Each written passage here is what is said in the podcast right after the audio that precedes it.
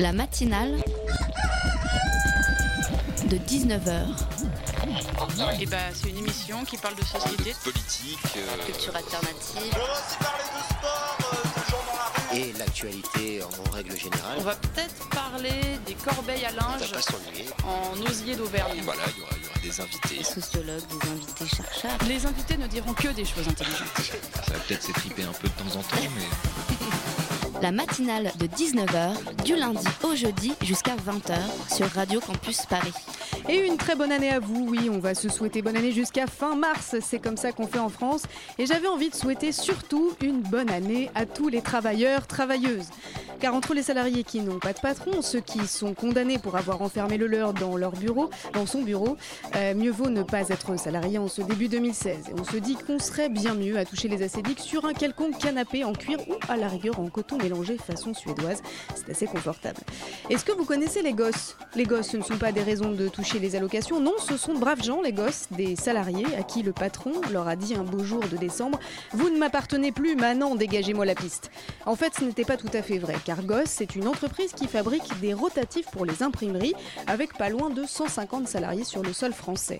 Une boîte qui fut française d'ailleurs, puis américaine, puis chinoise, puis re-américaine, puis liquidée, enfin puis rachetée illégalement par sa propre maison mère, enfin un bordel économico-mondialisé, un tribunal de grande instance de Douai qui en fait de la charpie en décembre dernier en disant que tout ceci est illégal, et voilà, les gosses se sont retrouvés sans patron, puisque la maison mère la jouait fine, en déclarant, puisque c'était comme ça, que les salariés ne lui appartenaient plus, et puis bon vent. Dans l'affaire, les salariés ont donc gagné le droit d'aller au bureau sans pouvoir bosser, mais sans non plus être licenciés, donc sans pouvoir pointer à Pôle emploi. C'est un petit cadeau de Noël qui leur a été fait et ils étaient assez contents. Leur sort sera tranché dans quelques semaines si tout va bien et si Fessenheim n'explose pas d'ici là. Euh, ce qui me fait dire qu'ils vont passer une bonne année, les salariés de Gosse, et que pour cette année 2016, peut-être qu'on pourrait penser que ce serait l'année du chômage heureux, ou peut-être qu'il serait grand temps que ce soit l'année de la justice sociale. La matinale de 19h, le magazine de Radio Campus Paris. Après cet édito parfaitement gauchiste, euh, de quoi va-t-on parler aujourd'hui dans la matinale de Campus Paris? Nous allons parler de la déchéance de nationalité. Mais plutôt que de faire de la démagogie à la manière de messieurs Jean-Vincent Placé et Xavier Bertrand et de lancer un débat stérile sur l'inopportunité de créer des apatrides, nous allons demander à l'historienne Anne-Marie Thiessen et à la sociologue Sophie Duchesne ce que tout ce débat empoisonné nous dit de l'identité et de la nation. Avant de nous esclaffer avec Fanny des pépites qu'elle glane sur le net, Bastien viendra nous causer théâtre. Ce seront les deux chroniques ce soir sur Radio Campus Paris.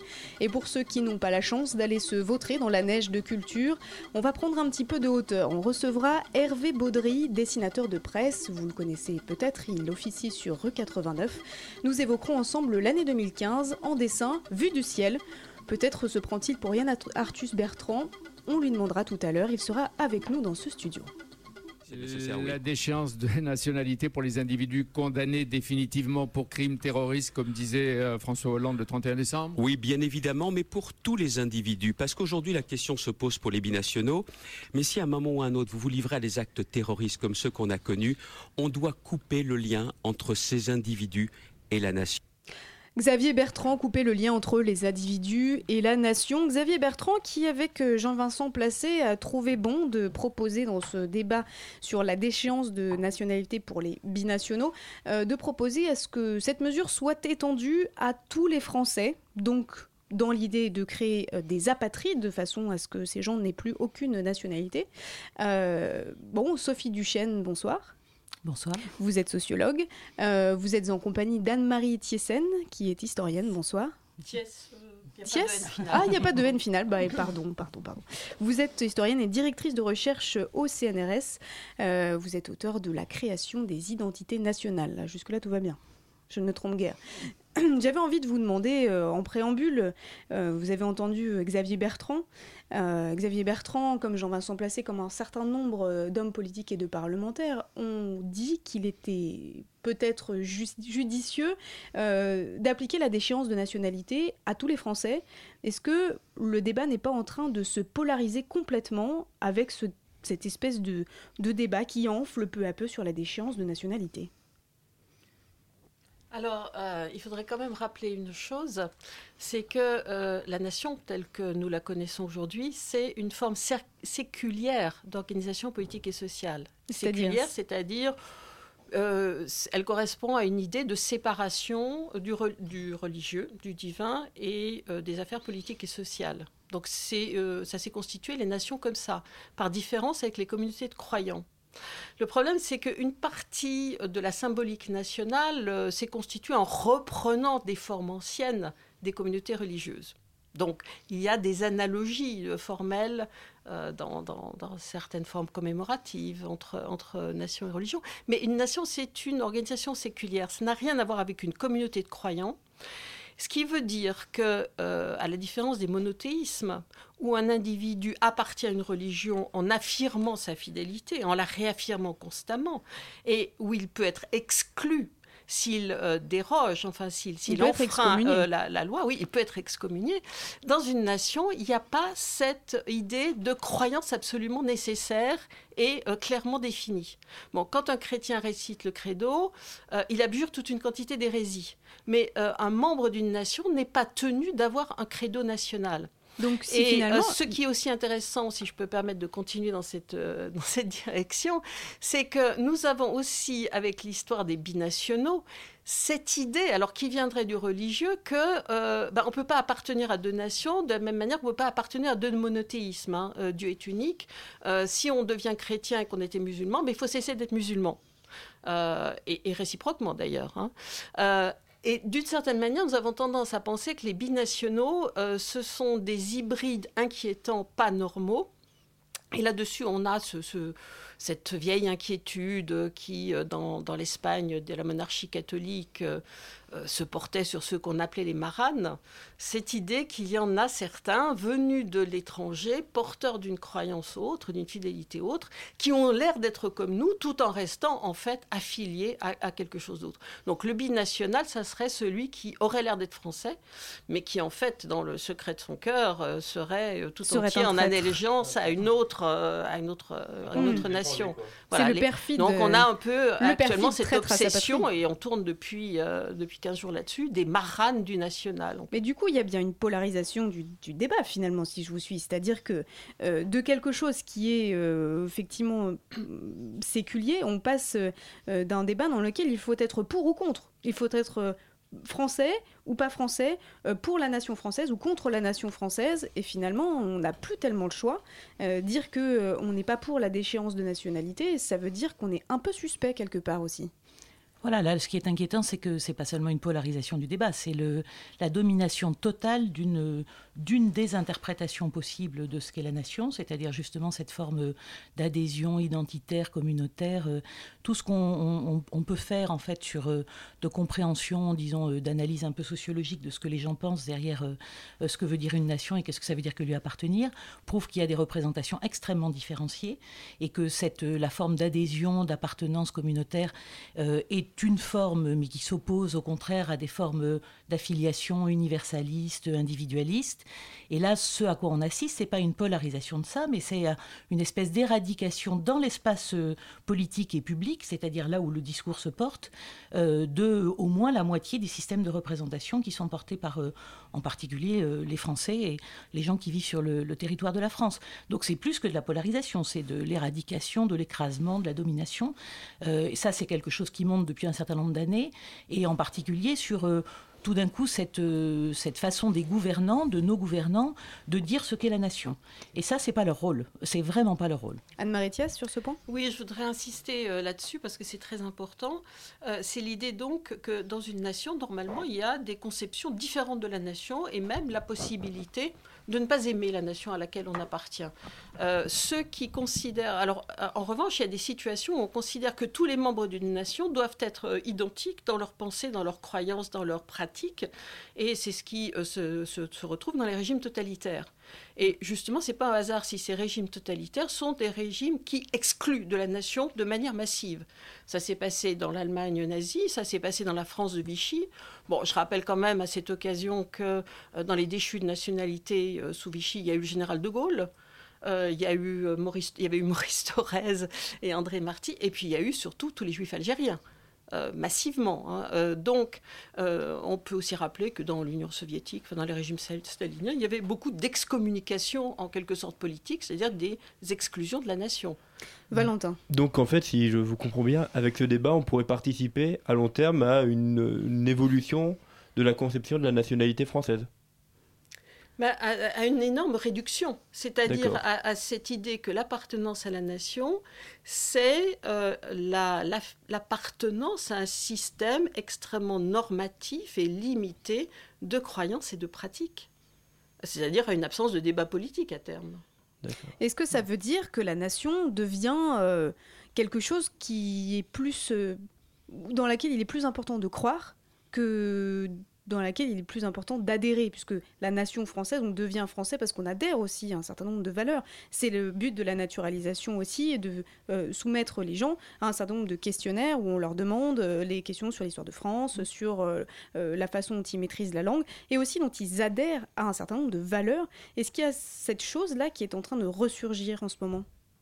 Alors, elle, c'est pas seulement, enfin, elle ressurgit. Disons que cette, représentation-là, elle a toujours existé, mais la réalité d'une nation, c'est que c'est un cadre juridique euh, et on peut l'investir de, de représentation, de d'idéaux, de ce qu'on veut, mais la nation n'est pas ça. La nation, c'est le cadre juridique qui permet à des gens d'exister, qui leur permet éventuellement de participer au gouvernement en votant, en étant électeur, qui leur confère des droits, une protection. C'est ça une nation. Et ce qui est nouveau, c'est cette résurgence une fois encore, d'une volonté des gouvernants de mettre un sens derrière ce, cadre juridique, ce qu'ils n'ont pas à faire. Euh, le, système démocratique veut que des gouvernants se succèdent et qu'on fasse alterner un certain nombre de, modes de pensée et de, politiques euh, à la tête d'un pays ce qui est au fondement, derrière le cadre juridique qui organise la vie des gens, ça, euh, personne n'a à imposer le sens qu'on doit lui donner. Et ça, c'est quelque chose qu'on a vu monter euh, sous le gouvernement précédent. C'était évidemment cette fameuse histoire du, du ministère de l'identité nationale, qui était une aberration. Et on pouvait s'attendre à ce que le gouvernement suivant fasse autre chose. Et là, ils ont passé une étape qui est d'une certaine façon presque pire, puisqu'ils veulent constitutionnaliser une forme de représentation implicite, d'adhésion justement de l'ordre de la foi, comme le disait Anne-Marie euh, Anne Thiès, euh, à la nation, ce qui, ce qui, ce qui est vraiment un, principe idéologique inadmissible dans un cadre démocratique. Est-ce que pour vous, ça représente une forme de danger? Ah oui, ça représente un vrai danger. C'est un vrai danger de rendre absolument invivable la réalité de, la vie sociale qui est de l'ordre de la pluralité.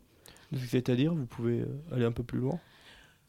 Bah, C'est-à-dire que, peu à peu, on, parce qu'on on sait en fait que, on, disons, des citoyens ont souvent, euh, on leur a appris ce que c'était que la nation quand ils étaient petits, mais de façon euh, en fait très souple et très ouverte et très ambivalente. Et là, on est en train petit à petit de, de, matraquer, d'asséner à tout le monde euh, que la nation, ça doit être un système d'allégeance, que ça vous impose des devoirs beaucoup plus que des droits, que ça veut dire qu'on doit tous être pareils, que ça veut dire qu'on ne peut pas accepter l'idée qu'il y ait des gens qui aient d'autres opinions, qui n'aiment pas leur nation. personne n'est obligé d'aimer la France. Plus que des questions d'opinion, ce serait des questions de valeurs en fait. Les valeurs, c'est plus profond que des opinions. Notamment, je pense euh, à certaines valeurs comme l'égalité homme-femme ou les valeurs de la laïcité. Ça, euh, ce sont des valeurs qui, ont fait, qui font la France. voilà. aujourd'hui. Euh, sociologiquement, c'est difficile de faire la différence, vraiment. Hein. C'est assez compliqué de savoir définir des valeurs. Mais en tous les cas, ça veut dire qu'on n'aurait plus le droit de vivre dans ce pays en, bah, en n'ayant aucun attachement particulier à bah, pas seulement, il y a un certain nombre de valeurs qui sont inscrites dans la Constitution. Ces valeurs-là, on est du coup obligé d'une certaine façon d'y adhérer. Ça, c'est le socle, disons d'une certaine façon euh, légale euh, du, traité constitutionnel. Hein, euh, et en tous les cas, on n'a pas le droit de faire des choses qui vont contre ces valeurs, parce que ça, en général, c'est sanctionné par la loi. Mais par contre, dire ce qu'on doit aimer ou pas aimer, ça, ne, relève de, de l'ordre privé. On est absolument là dans le cadre de la laïcité. Ce que j'aime, moi, si j'ai, je n'aime pas la France, c'est mon problème du moment que je me conduis en bonne citoyenne. Tout à fait. Et du coup, ne pas aimer euh, ou aimer, fait, ça mélange un peu euh, la question du public et du privé, de la conviction, de la croyance et de ce que nous devons accepter en termes de cadre légal. On va continuer à parler de toutes ces questions euh, après une petite pause musicale sur campus.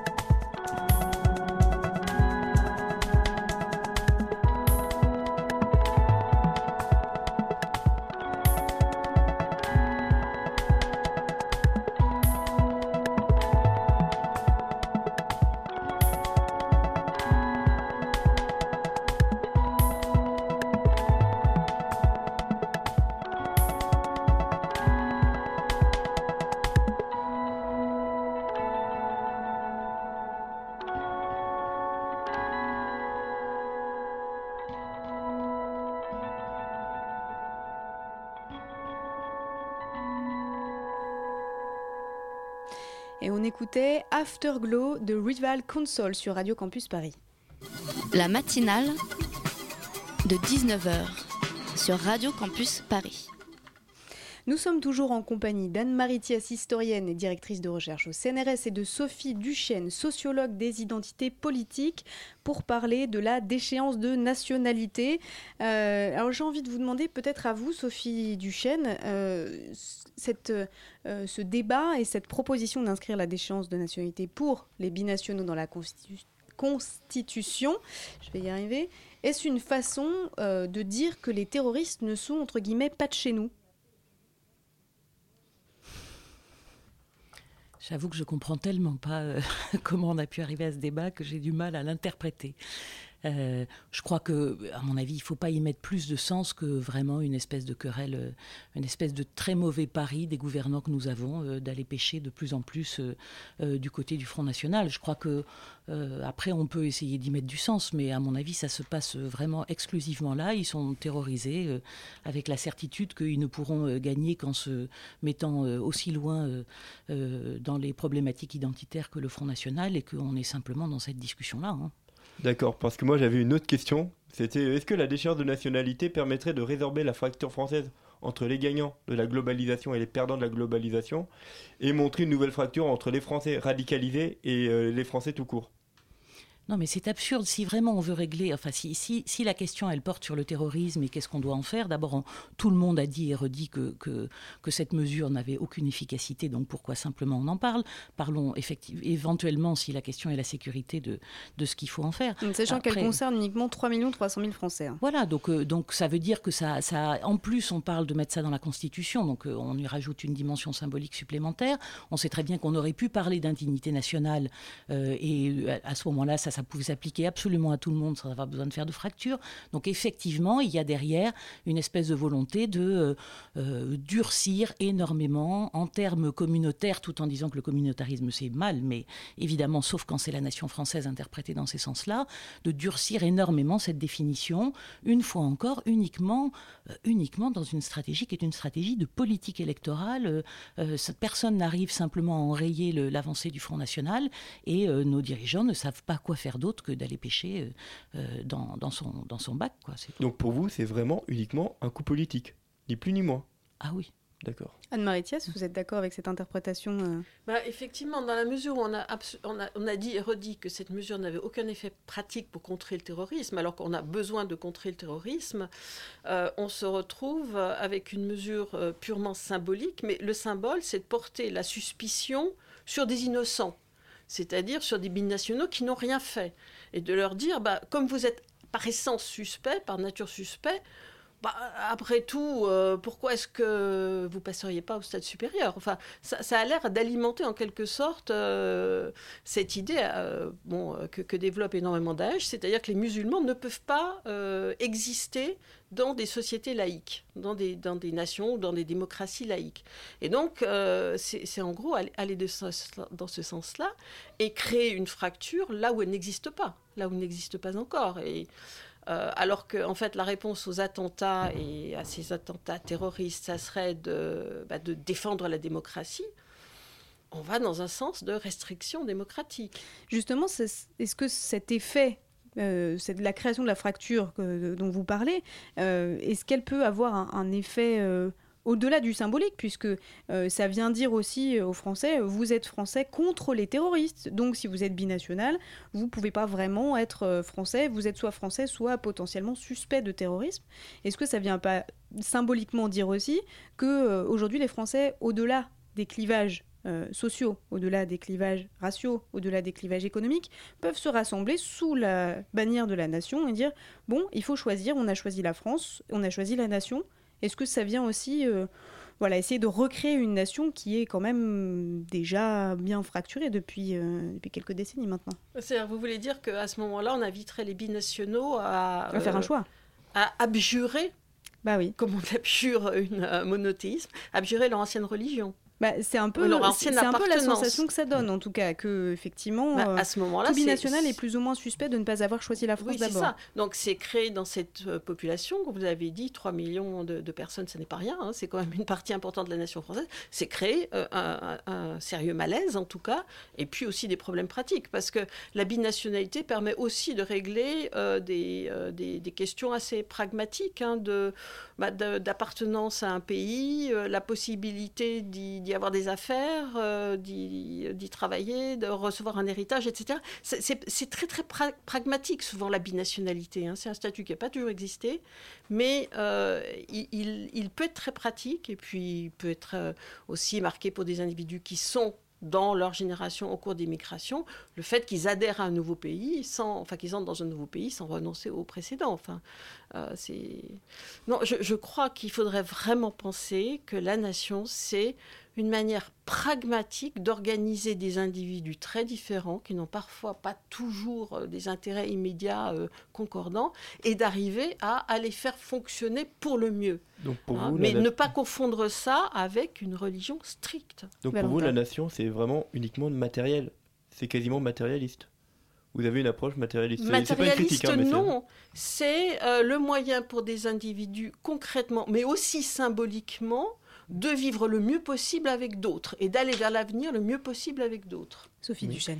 Je pense que toujours, si on, essaie de, voir euh, comment fonctionne une nation et en particulier comment fonctionne cette, espèce de, de choses quand même très étranges. Hein. Pourquoi est-ce qu'on croit qu'une nation, c'est son identité euh, C'est D'abord, les gens le pensent à des degrés très différents. Hein. Euh, mais, mais, ce qu'on sait, par contre, c'est que ça, c'est quelque part un peu indispensable pour faire vivre une démocratie, au sens où ce que la nation définit, c'est la communauté politique. Et pour arriver à se comprendre comme sujet politique, comme, euh, euh, acteur politique, et notamment pour faire vivre ce qu'est la démocratie de masse, c'est-à-dire des gens qui vont quand même participer dans des partis politiques, des associations, des syndicats, et vont aller voter, et le jour où les gens ne vont plus voter, il n'y a plus de système démocratique. Et bien ça, on voit qu'il y a une énorme affinité avec euh, cette, euh, cette image, euh, cette, donc en sociologie et en, en, histoire, on dit cette communauté imaginée qu'est la nation. On a besoin de cette imagination pour se sentir investi du fait qu'on est une petite partie de la communauté politique. Donc on ne sait pas vraiment se passer de nation. Par contre, le, caractéristique de cet imaginaire national, c'est qu'il est toujours pluriel. Où que ce soit dans tous les pays, on peut opposer des modèles. On peut dire il y, a, la nation américaine, la nation anglaise, la nation allemande, la nation française. C'est tous des modèles culturels différents. Dans la réalité, quand on prend les individus, on a une immense diversité de façons de se représenter la nation. Et la chose grave, par-delà la question des binationaux, à laquelle je prête peut-être pas assez d'importance, mais la chose grave, c'est de vouloir casser cette pluralité de représentation. Est-ce que euh, on, est en train aussi de voir... cette euh, pluralité, c'est ce qui nous permet, par exemple, de penser que on va régler une quantité de problèmes en votant, en élisant des représentants, et puis qui nous permet d'accepter de perdre les élections d'accepter que les autres aient gagné, même si ils ne représentent, ils ont des opinions différentes des nôtres. Qu'ils aient gagné et qu'on puisse vivre quand même avec eux. Qu'on puisse et vivre, nous laissent et, réciproquement, et réciproquement, qu'ils n'éliminent pas ceux qui euh, ont perdu. Est-ce que ça veut dire aussi ce sera ma dernière question, que la France prend un tournant euh, idéologique que l'on peut qualifier de nationaliste aujourd'hui. Est-ce que c'est une réalité et est-ce qu'on doit s'en inquiéter aujourd'hui? Oui, là, on est face à du nationalisme d'État, et je pense qu'il faut s'en inquiéter. Il faut s'en inquiéter parce que pour le coup, euh, ça, ça, ça, fait disparaître des quantités de façons d'être à l'intérieur de la nation, et donc d'apporter des choses comme citoyens à la communauté politique et donc à la communauté nationale. Et, cette homogénéisation idéologique, elle est grave. Valentin, pour la dernière question. Compte que vous dites passer Hollande pour le plus gros cynique de tous les temps, mhm. parce que c'était le même qui avait encore quelques mois disait qu'à Marine Le Pen que le nationalisme c'était quasiment la guerre. Donc là, si on commence, il commence à prendre un chemin de nationalisme, c'est l'homme le, plus cynique de la planète. Enfin, je veux dire, peut-être pas jusqu'à là, mais quand même. Alors, j'ai aucune capacité à me projeter dans la tête de François Hollande, mais je ne comprends rien à ce qu'il fait, ça c'est sûr. Anne-Marie Il faudrait aussi ajouter que ce tournant nationaliste n'est pas spécifique à la France et qu'on le voit s'engager dans beaucoup de pays euh, en Europe, avec euh, assez vite derrière des restrictions dans la liberté d'expression. Euh, en Hongrie, en Pologne, il vient d'y avoir des mises au pas, notamment dans l'espace culturel et médiatique, extrêmement fortes. C'est ce qui pourrait se passer en France par la suite ou pas? Madame Irma, sortez vos boules de cristal. Que non, mais euh, en tout cas, je crois qu'il est absolument euh, urgent de défendre la démocratie. Mm. Ce sera le mot de la fin. Merci à vous, euh, merci à toutes les deux d'ailleurs, hein, puisque vous êtes venues nous parler de tout ça de concert. Anne-Marie Thiès, historienne, Sophie Duchesne, sociologue. Nous parlions de la déchéance de nationalité et nous allons écouter un peu de musique pour adoucir les mœurs de ce monde de brut.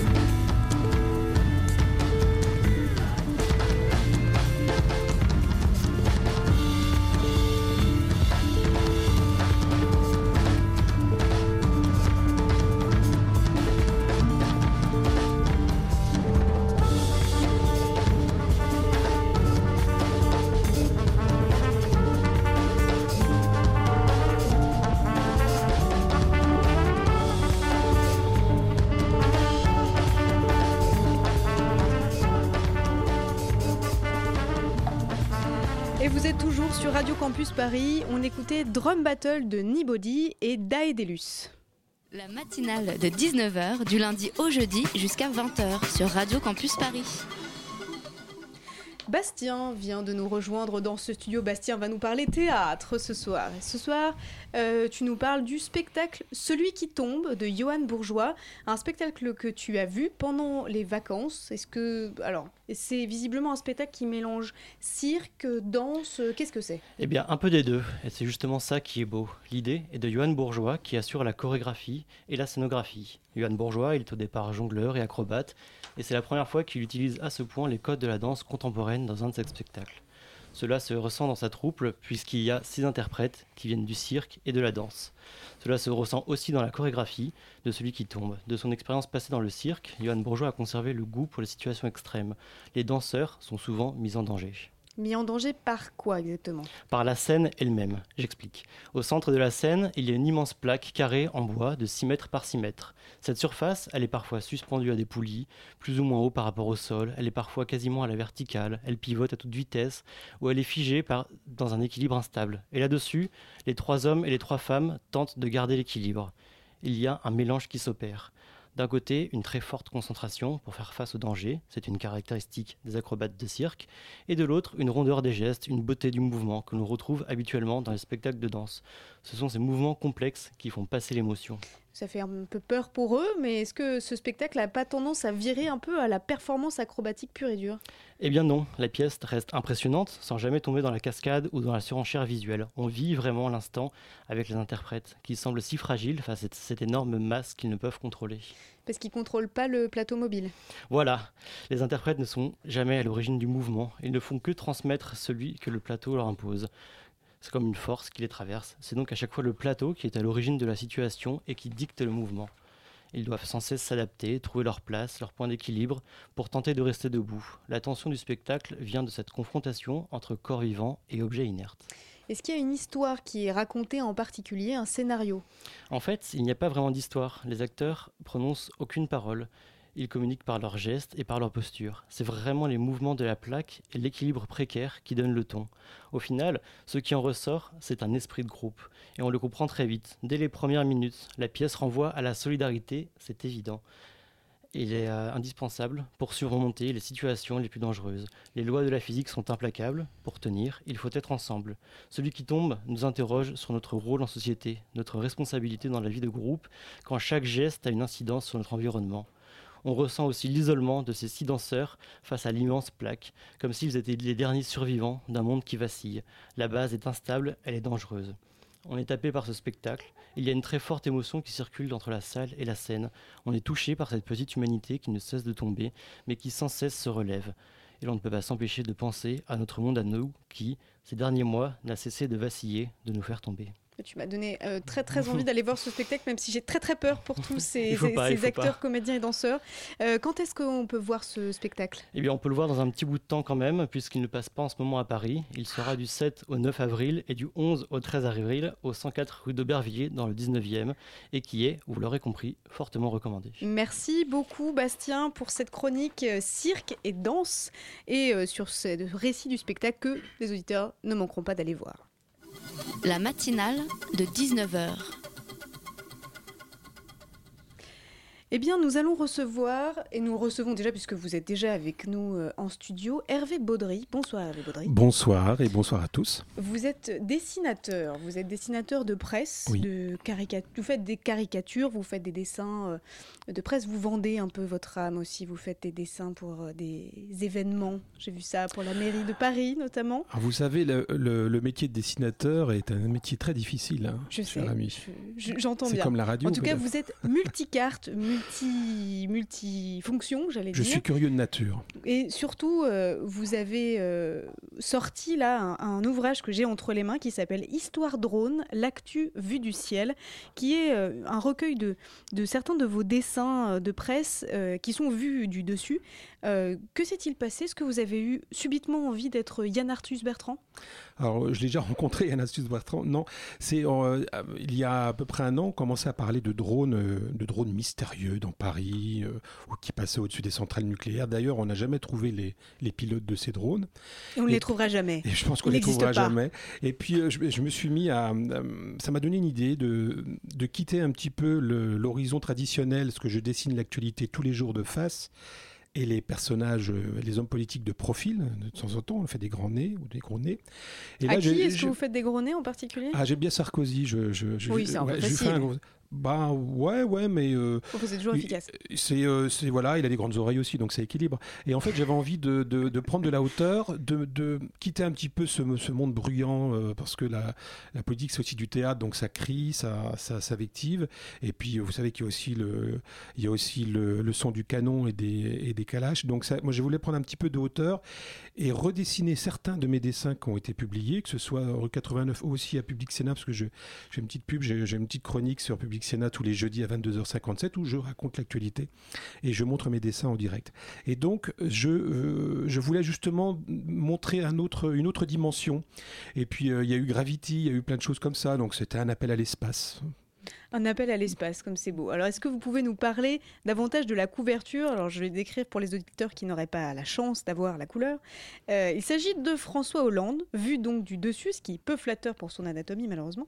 Euh, il, il, est vu du dessus, il regarde vers le ciel avec un air assez. Euh, surpris, on va dire. Oui, oui, surpris, voire un peu triste, même, on dirait. Derrière lui, un chien qui tient un journal dans sa gueule et qui est en train de mâchonner avec passion un secret défense. Pourquoi est-ce que vous avez choisi ce dessin pour la couverture de votre livre? Bah, C'était compliqué. C'est une bonne question parce que j'ai beaucoup de dessins. On a des dessins sur Bachar, on a des dessins sur, sur DSK, on a, enfin je dis on, il y a des dessins sur plein de personnages différents. Mais j'avais envie de, de, de, parler un peu du président parce qu'on avait aussi, on avait un animal un animal politique, c'est lui, mais il y avait un deuxième animal et d'introduire un animal dans ce monde un petit peu violent qu'est la, politique ou l'actualité, eh ben c'était Philae, donc euh, non pas le robot qui apparemment va bientôt s'éteindre dans l'espace, mais le chien. Non, parlez pas de malheur, il s'éteindra jamais. Qu'on lui, va lui, qu'on lui a offert, pardon, le Labrador, qu'un premier ministre canadien lui a offert, je crois. Donc vous avez euh, choisi de, prendre de la hauteur. Euh, est-ce que vous avez quand même réussi à, rester aussi drôle? Alors moi je, moi je trouve ça drôle, mais c'est un avis subjectif. Mais c'est pas facile parce que vous le disiez, il y a la, dans le dessin de presse, il y a la caricature. je me souviens d'un dessin que vous avez fait sur la taxe tampon, sur, qui était sorti sur E89 avec un parlementaire qui avait un tampon dans chaque oreille. Euh, c'était hyper drôle, mais du coup, c'est de l'humour qui ne marche que de face. Ou c'est de l'humour qui marche qu'à partir du moment où on est subjectivement en face du, personnage. Il y a un esprit de décodage de, l'image et du dessin, euh, classiquement, puisqu'on est habitué à, depuis tout petit, on a la chance, euh, euh, nous les Français, d'être éduqués un petit peu à lire, à décoder une image, ou en tout cas les Européens, sans reparler un petit peu de l'épisode Charlie, les difficultés d'être compris ailleurs. Mais en tout cas, on a une culture de la lecture de l'image classique, un, un, dessin vu de face ou de profil, notamment sur le dessin de presse. Mais faire un dessin vu du dessus, tous les codes sont cassés, parce qu'on ne reconnaît pas forcément le personnage. Là, on, bah, reconnaît Hollande, en couverture parce qu'il regarde de face. Mais si vous avez par exemple DSK euh, euh, qui est très content d'avoir gagné son procès, donc euh, on le voit du dessus, on le reconnaît pas forcément, mais on voit sa langue de belle-mère. Vous savez des petites. DSK relaxé dans l'affaire du Carlton. Je vous laisse décrire le dessin. Chacun Alors on va faire du dessin à la radio. J'adore ça parce que j'ai trouvé la page. Vous êtes page Ah, il y a, pas combien bah, en plus. On, va, on va discuter l'éditeur. Tenez, alors je vous donne mon. Donnez-moi le vôtre et je vous donne le mien. Donc en fait, DSK, on le voit du dessus avec toujours son peignoir noir, les cheveux grisonnants et donc il est, il est relaxé, donc euh, il s'écrit c'est la fête. On voit une langue de belle-mère donc euh, euh, qui sort, mais on imagine que c'est peut-être aussi une capote en fait qui se déplie et qui fait poète poète quoi. Donc c'est un côté festif dans l'histoire parce que Monsieur aime beaucoup faire la fête. Je crois qu'il habite pas loin d'ici où il habitait. on le salue d'ailleurs s'il nous écoute. Bonjour, bonjour. Dominique. Mais pour le coup, enfin moi je trouve que ce dessin est très drôle, mais il y a un certain nombre de dessins en fait qui fonctionnent par la légende. Et c'est là où je voulais en venir en fait. Est-ce que vous, vous, avez senti le besoin de légender davantage Parce que euh, ça, ça c'est toujours un problème de photographe d'ailleurs, plus qu'un problème de dessinateur. Euh, souvent, une photo, elle prend sens quand la légende l'accompagne et qu'elle dit le contexte et ce qui parfois est juste le nom du personnage qui est dans la photo. Euh, voilà. Est-ce que là, pour le coup, vous avez plus bossé sur les légendes de vos dessins? Alors, il y a eu un travail de, en commun, je dois le dire, avec l'éditeur et mon épouse qui est conceptrice rédactrice qui a beaucoup d'idées aussi. On a mélangé tous les trois. On a fait la une petite cuisine, la femme de l'ombre, voilà. Donc je la salue.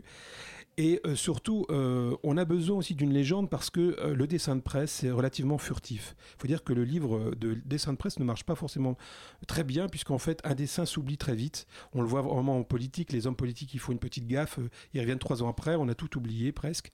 Donc le dessin, on est obligé en tout cas de le référencer dans le temps de, rappeler un petit peu à, l'auteur le contexte. Et c'est pour cela que le, le, titre du dessin est quand même euh, intéressant à, garder. Est-ce que ça vous a apporté euh, Qu'est-ce que ça vous a apporté plutôt de, prendre euh, de la hauteur et de, jouer les Yann Arthus Bertrand du, dessin de presse euh, Est-ce que, voilà, esthétiquement, intellectuellement, ça vous a apporté quelque chose? C'est, euh, bah, ça m'a compliqué un peu la vie parce que c'est, moi je dessine depuis tout petit, donc je, je, le dessin va très bien, mais quand il faut faire un dessin vu du dessus, on est dans un autre, je vous le disais tout à l'heure, donc de, de choix d'espace et ça nous permet de glisser des symboles. Donc je dirais que le dessin, il y, a, plus de symboles dans le dessin vu du ciel, l'actu vue du ciel, que lors de qu'avec mes autres dessins classiques euh, que je fais euh, régulièrement. Euh. Ah, celui-ci est excellent. Si je peux le commenter à la radio, on va essayer. Hein. Boulot drame. Vous imaginez une, feuille blanche, un fond jaune hein, qui ressemble à un désert, et on a des, des hommes du désert, ou plutôt qui sont un peu avec des kalachnikovs. Vous voyez, c'est des, des, personnages à la mode en ce moment. Et puis on met comment reconnaître des djihadistes français vus du ciel et on les voit en train de jouer aux boules. Donc c'est là, on, ne fera pas d'erreur, on voit que ce sont des. On ne sait pas qui gagne d'ailleurs. on ne sait pas qui va gagner, oui. Bah ça, il n'y a que vous qui le savez. Donc pour, pour expliquer aussi que ce, on, on ne rit pas à, tous les, à toutes les pages. moi, j'illustre ou je dessine l'actualité. J'essaye des, des fois d'apporter un petit peu de poésie de vue de, de mon petit ciel, mais, mais c'est des événements qui restent quand même graves, malheureusement. Symboliquement, euh, vous, parliez de, voilà, de prendre de la hauteur et, d'ajouter du symbolique. On en parlait tout à l'heure avec euh, deux chercheuses, une historienne, une sociologue euh, sur cette antenne. On parlait d'échéance de, nationalité et de ce que ça change dans, dans le, discours symbolique de, autour de la nation et puis surtout de l'identité. Est-ce que vous, ça vous a permis de réfléchir à toutes ces questions-là? Alors pas seulement en termes d'actualité, puisque l'actualité fait que de toute façon, vous serez, je pense, vous auriez été amené à y réfléchir quoi qu'il arrive, mais euh, oui, en plus, j'avais trouvé un petit dessin pour ça. C'était avec David Bowie, L'homme au son visage. Et moi, je, je, remettais en, relief le discours du Bourget de 2012, euh, du président, et puis son discours de Versailles, où justement, euh, c'était pas du tout pareil. Donc, il disait J'ai un côté Bowie quoi, en moi. C'est un petit peu ça. Mm. Mais c'est compliqué la déchéance, ouais, c'est très compliqué. Parce qu'on s'aperçoit que ça transcende tous les partis. C'est quelque chose qui peut être compris de différentes manières, de manière aussi individuelle. On peut pas, euh, on le voit très bien, ce qui, on voit très bien ce qui se passe à gauche. Euh, c'est vrai que ça contente plus des gens de droite, mais les gens s'interrogent parce qu'après il y a le, il y a la déchéance pour tous. Et puis, euh, et puis qu'est-ce qu'on va faire après donc dans ce qui fait rire aujourd'hui, est-ce qu'il y a un travail particulier à faire Parce que Enfin, on pourrait euh, se dire qu'on pourrait rire de tout, euh, comme le disait si bien Pierre Desproges, mais euh, on ne peut pas le faire avec n'importe qui et ça devient peut-être plus compliqué. Est-ce que vous avez évolué aussi, vous, sur les manières que vous avez de faire rire aujourd'hui? Moi, je reste un. Alors, c'est pas forcément rire, mais j'ai mon ennemi déclaré. On le voit dans les pages de, de, ces livres-là, c'est Daesh. Donc, je, je, les, je les ridiculise. Je ne je peux pas m'empêcher. C'est plus fort que moi. Vous trouvez qu'ils sont drôles, en tout cas qu'ils ont un potentiel comique? Euh, je pense qu'il faut en rire, euh, il faut les ridiculiser. Ah, c'est pas la même chose. on, peut, se forcer à en rire, mais ouais, mais j'ai dit que je les ridiculisais et on peut rigoler après si le dessin est, bien ridicule, on peut, on, peut, se marrer quoi. Et euh, il faut de l'humour. S'il n'y a plus d'humour, c'est terminé. Donc je, je, bah, je continue, oui, je continue à, à, faire, à essayer en tout cas d'apporter ce rictus là. Euh, on va faire euh, une, toute petite pause musicale sur Radio Campus Paris et puis on continuera à parler de tout ça avec vous tout à l'heure.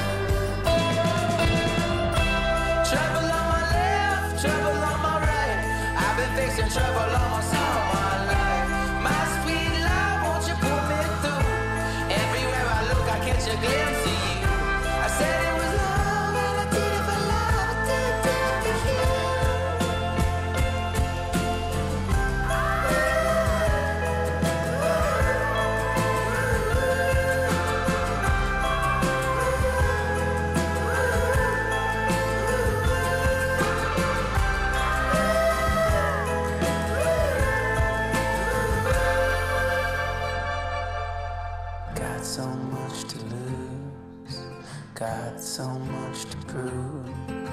God, don't let me lose my mind.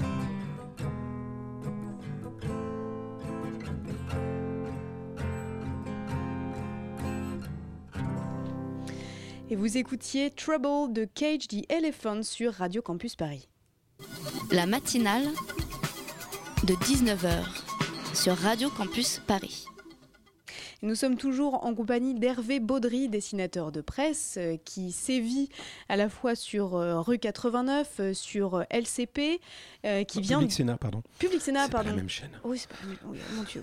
Entre les sénateurs et les parlementaires, Ah ouais, ça n'a ouais. rien à voir. Et qui vient de publier Histoire drone, l'actu vue du ciel, euh, un recueil de dessins de presse euh, vu du dessus, euh, vu du d'en haut, voilà. Ouais, vu du ciel. Je laisserai aller sur le site de- des éditions du Carrefour avec un Oui, K. Je peux rajouter quelque chose, oui, parce qu'en fait, c'est une toute jeune maison d'édition.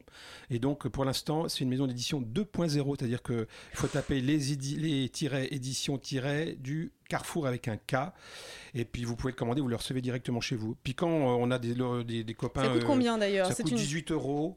Mais quand on a des copains euh, libraires, c'est ce que je fais dans Paris. Là, moi, j'habite euh, sur la butte. On a, on a fait des. Voilà, je fais des dédicaces un peu dans, des, dans les librairies. J'en fais un petit peu comme ça dans, dans la France aussi. Et du coup, euh, vous étiez, euh, enfin voilà, vous avez euh, publié des dessins de presse depuis quand même un certain nombre d'années, puisque c'est pas la première fois que vous sortez, euh, enfin c'est pas la première fois que, vous sortez un recueil. Vous avez déjà publié des recueils de dessins? Oui, oui. Alors, je, suis un- je travaille vraiment euh, drôle de manière. Je suis assez, euh, je suis loin à la détente. Hein. J'avais déjà fait pour mes 10 ans de dessin de presse. J'avais sorti un album, et puis après j'ai fait des livres pour enfants au Canada. Puis je et après j'ai beaucoup dessiné, mais sans pour autant vouloir, voilà, formaliser ça par un ouvrage. Et puis, bah, le temps aidant, maintenant, on a envie d'avoir un peu plus de collection. Donc là, c'est parti sur un. Ça, on va le faire tous les ans, puisque je trouve que euh, le intéressant. Et puis j'ai un, un autre projet en ce moment, un abécédaire où je vous parlais tout à l'heure de la difficulté de, de conserver en mémoire des dessins, en tout cas de, les, de, de- de garder une saveur à un, à un dessin. Donc j'ai essayé de, créer un, un abécédaire et retrouver comme ça des éléments, euh, des événements qui, ont, qui sont passés sur les quatre dernières années. En tout cas, les Un truc assez efficace que euh, euh, qui avait fait ça, les Burcalembourg. Oui, peut-être, oui. C'est un des, un, un des membres de la team, euh, de la team Charlie. Euh, moi, j'ai envie de vous demander euh, ce qui vous a fait rire en 2015, en tout cas ce que vous avez pris le plus de plaisir à dessiner. On exclut d'office les attentats. Ils sont hors compétition Ouais, puisqu'ils sont beaucoup trop importants. Ouais, là, c'est hors trop attentat. fort. Ouais. Qu'est-ce qui vous a fait rire et qu'avez-vous pris plaisir à chroniquer, Ah bah. à dessiner pardon, euh, en 2015 Alors, il bon, euh, y, a, euh, il y a Marine Le Pen, il y a Morano, il y a DSK. Ah, Morano. Morano, elle a eu droit quand même à sa place au musée. Ouais, Morano, elle a eu ça, elle a eu sa place au musée. Elle, euh, bon, elle a fait ce qu'il fallait quand même hein, avec la race blanche. Elle, a- elle nous a fait vivre. euh, on la remercie beaucoup, euh, nous, que je dessinateurs de presse. ce dessin absolument Puisque donc là, il y a, oui, quand elle se reconnaît du général de Gaulle, elle a eu une, une vision et en fait, bah, vu du ciel, ça donne quoi? Ça donne une, une, une ombre géante du général de Gaulle, une ombre noire avec sa, son képi, son gros nez.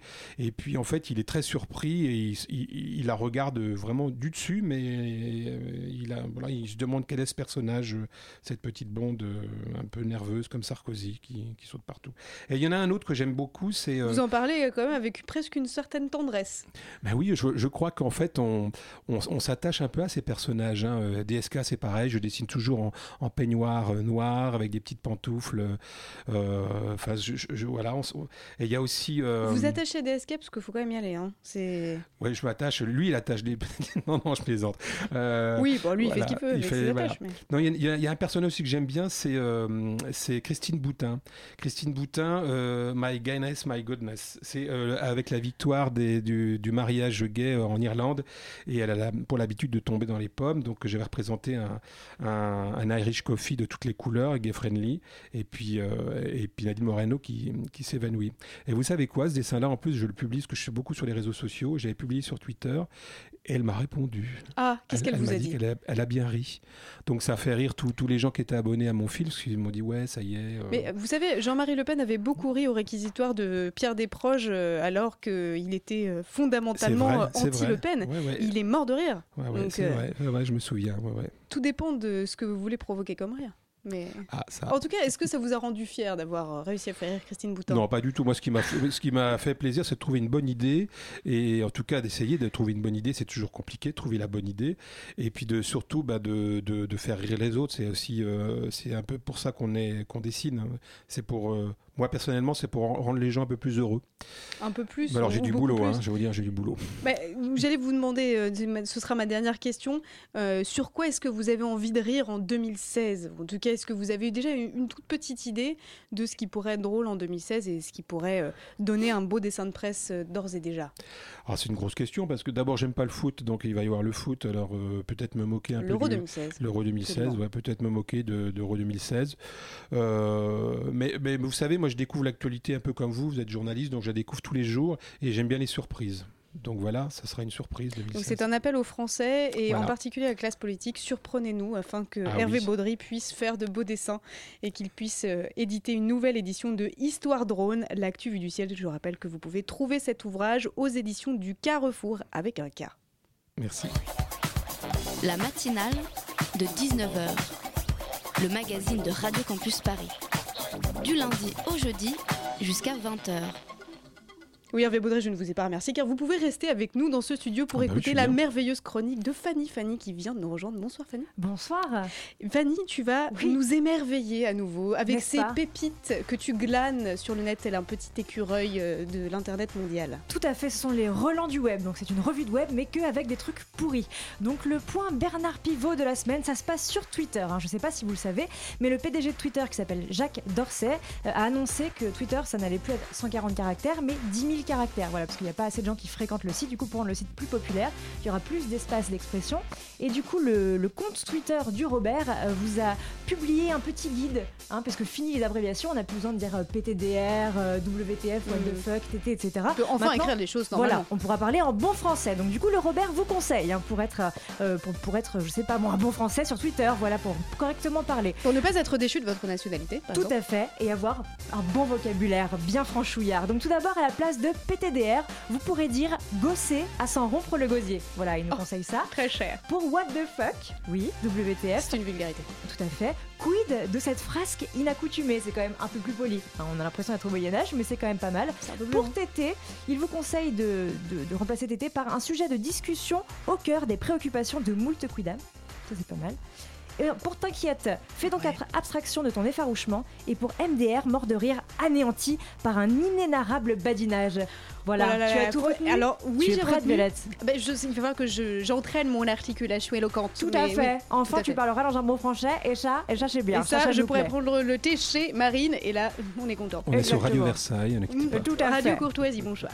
Ensuite, un peu de science. hein, voilà, une étude psychosociale de grande envergure qui nous est offerte par BuzzFeed, euh, qui a euh, interrogé ses internautes pour savoir ce qu'ils faisaient de leurs Sims. hein, les pires choses qu'ils ont fait euh, subir à leurs Sims, qui en dit beaucoup finalement sur la situation psychologique des internautes. Et du coup, ils ont plusieurs témoignages complètement improbables de gens qui donc ont fait marier par exemple une Sims fille à plein d'hommes différents, qui l'ont mis enceinte de plusieurs fois, et après ils ont fait bouffer ces hommes par une plante carnivore. Est-ce que c'est clair ce que je raconte? Ouais, mais j'ai déjà fait ça moi. parfois. Voilà, mais tu es complètement malade mentale, hein. Oui, on peut, on peut le dire. Que je fais de la radio. ouais. Tout à fait. Ensuite, il y a une fille qui a fait marier sa Sims à un homme. Ils ont eu un bébé. Elle a fait cuire ce bébé au barbecue. Elle a donné à bouffer au mec. Voilà. Et ça, merci aux développeurs qui permettent ce genre d'interaction. Tout à fait. Et enfin, chacun son combat. Il y a une fille qui a rassemblé plusieurs dictateurs historiques. Il les a mis dans une petite pièce avec un frigo, des toilettes. Elle les a fait bouffer comme des porcs. Ils passaient leur journée à chier. Du coup, ils sont tous détestés les uns les autres et ils sont tous morts de dépression. Ça, c'est ça, Voilà, donc ça remet un petit peu les pendules à l'heure. Moi, je trouve ça pas si mal. Hein, tout le monde Ouais. peut y trouver son compte et ça permet d'exor- d'exorciser les démons de son passé. Ensuite, l'insolent de la semaine, car à chaque semaine, son insolent. C'est un Américain qui s'appelle Donald Pug, euh, qui est recherché dans l'Ohio. Est-ce que ça vous dit quelque chose Pas du tout. Très bien. Eh bien, Donald Pug euh, est recherché donc pour acte de vandalisme et d'incendie volontaire. Et en fait, il a, il y a un- la police de Lima, donc de la ville d'où il vient, a publié un avis de recherche sur Facebook, mais la photo de Donald ne lui convenait pas. Du coup, il leur a envoyé un selfie via Facebook en mode Ah. écoutez, cette photo est quand même dégueulasse. Merci Bien. de la remplacer par ce selfie que je viens de prendre de moi dans ma voiture. Avec une localisation Twitter. Bah non, sûr. non justement. Sais- ils ils l'ont pas trouvé. Oh, Mais bizarrement. il, il se- prend en photo en conduisant, alors c'est ça. En plus. Voilà, c'est pas prudent. Ah bah oui. Voilà, donc le mec n'est toujours pas retrouvé, donc ce n'est pas le con de la semaine, c'est l'insolent de la semaine. Et enfin, quelques articles improbables qu'on a vu passer cette semaine pour terminer cette chronique. Euh, vous pouvez peut-être deviner, peut-être que vous les avez vus passer. Qu'est-ce qui est tombé du ciel et qui a blessé une passante cette semaine? Un truc improbable. Oh là là, je l'ai vu, mais je sais plus. Un bloc d'extrêmement congelé Oui, voilà, qui tombait d'un avion. Ensuite, la police force à manger 40 bananes, enfin force un, un homme à manger 40 bananes. Pour faire quoi? C'est un vrai article du 20 minutes. Pour euh, faire le singe? Pour déféquer le bijou qu'il venait de voler. Ah mon dieu. Un prêtre a été sanctionné cette semaine. Pourquoi? Pour une histoire de banane aussi, non Non, pas, une histoire de banane cette fois-ci, parce qu'il faisait la messe sur un overboard. Et enfin, un Australien s'est battu pour avoir le droit de de faire une signature en forme de pénis. Ça, c'est Slate qui Oh. nous a offert cet article Mais absolument tout ça est bien normal. Voilà, Merci un, un à toi, plus. Fanny, pour toutes ces merveilleuses trouvailles Mais du de rien. web qui nous éclairent chaque jour. Et en guise de conclusion, je vais passer l'antenne euh, à la bouquinerie. Hello. Hello, bonsoir la bouquinerie. Bonsoir, bonsoir. Bah merci pour cette chronique toujours, toujours aussi fantastique. Ce soir, nous, on reçoit Mystique en première partie d'émission, puis Marjolaine Deschênes. On va parler de beaux livres, de romans et de plein de choses très chouettes. Merci à toi et surtout, restez à l'écoute sur Radio Campus Paris.